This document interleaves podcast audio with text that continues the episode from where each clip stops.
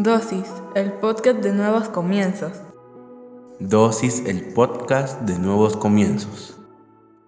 Bienvenidos seas una vez más a Dosis. Hoy hablaremos sobre preocupados. ¿Te preocupa algo? ¿Has ganado algo con preocuparte? ¿Has perdido el sueño los últimos días a causa de alguna preocupación? De eso hablaremos este día. Padre, en el nombre de Jesús te damos gracias por el privilegio que nos das de aprender en pequeñas dosis de tu palabra. Te pedimos que hables a nuestra vida, a nuestra mente, a nuestro corazón, que nos permitas comprender a cabalidad todo lo que nos quieres enseñar en esta dosis, pero sobre todo que lo que hoy aprendamos lo podamos poner en práctica en nuestra vida diaria. En el nombre poderoso de Jesucristo. Amén y amén. Preocupado es aquella persona que permite permite que los pensamientos que le causan temor o inquietud tomen el control de su vida. Es aquella persona que tiende a inclinar el ánimo hacia un pensamiento de temor. Es aquella persona que le da importancia a algún pensamiento de temor o de inquietud. Creo que cada día más personas se viven preocupando, ya sea por el futuro, ya sea por una enfermedad, ya sea por el dinero, por los estudios. Vivimos preocupados y eso ha hecho que no vivamos felices, sino que solo nos atrevamos a sobrevivir. Una cosa es vivir y otra es sobrevivir. Cuando tú estás preocupado, estás sobreviviendo, porque simple y llanamente estás esperando que esa preocupación se lleve a cabo, que ese pensamiento que te está paralizando, lleno de temor, se vuelva una realidad en tu vida. Por eso es que te mantienes preocupado. Dejas de sentir esperanza. Y una persona sin esperanza es una persona que vive agobiada totalmente y que cae en diferentes vicios o en diferentes escapes de la realidad. La palabra de Dios en Filipenses 4 del 6 al 7 dice, no se preocupen por nada, en cambio oren por todo. Díganle a Dios lo que necesitan y denle las gracias por todo lo que Él ha hecho. Así experimentarán experimentarán la paz de Dios que supera todo lo que podemos entender. La paz de Dios cuidará su corazón y su mente mientras vivan en Cristo Jesús. No creas, yo he leído miles de veces este pasaje, pero preparando esta dosis lo entendí de una manera diferente porque habla sobre refugiarnos en la oración, pero no en cualquier tipo de oración, sino en una charla. Cuando nosotros estamos preocupados, ¿no nos hace bien platicar con un amigo? Descargar esas preocupaciones, claro, nos sentimos más libres, pero sabes, tus amigos no tienen todas las respuestas. Quien tiene todas las respuestas es Dios. Por eso, la palabra dice, pídanle todo lo que necesitan y traigan a memoria lo que Él ha hecho. Porque cuando tú ves solo la preocupación en el futuro, olvidas de dónde el Señor te ha sacado en el pasado. Y eso es lo que dice este versículo. Denle gracias por todo lo que Él ha hecho. Cuando uno da gracias por lo que ha sucedido en el pasado, comienza a minimizar los problemas del futuro, porque regularmente los problemas del pasado eran más grandes. Si tú me preguntas a mí, cuando yo me he preocupado, es cuando tenemos algún problema económico en la familia y me preocupa porque empiezo a pensar en mis hijos, pero luego cuando doy vuelta a la página y voy a ver hacia atrás, me doy cuenta de que mis hijos ya están grandes y Dios ha tenido la misericordia de proveernos siempre, aun cuando nosotros pensábamos que no lo iba a hacer. Y eso me da la esperanza en el futuro. Por eso es que debemos de agradecer por todo lo que el Señor ha hecho. Así experimentarán la paz de Dios que supera todo lo que podemos entender. Es que podemos tener miles de problemas. Todos tenemos problemas. Tú tienes problemas. Yo tengo problemas. Todos tenemos problemas de diferente tipo